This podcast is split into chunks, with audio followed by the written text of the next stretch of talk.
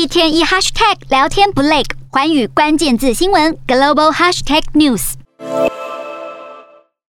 大批救护人员在事故现场不断将伤者抬出。德国柏林西区一条人潮熙来攘往的购物大街，八号发生汽车冲撞人群事件，造成多人死伤。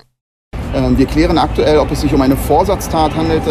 德国媒体报道指出，在肇事车辆内发现认罪书，但遭到柏林当局否认。但当局表示，在车里发现了有关于土耳其言论的海报，不过并没有确切证据表明这是一起与政治有关的事件。柏林当局之所以对这起事件背后的政治意图高度关注，是因为在事发地点附近的布赖特施德广场，曾有一名与恐怖组织有关的突尼西亚籍男子，因为在德国寻求庇护失败而劫持一辆卡车，将卡车司机杀害后，开着卡车冲入耶诞市集。当时造成十二人死亡，数十人受伤。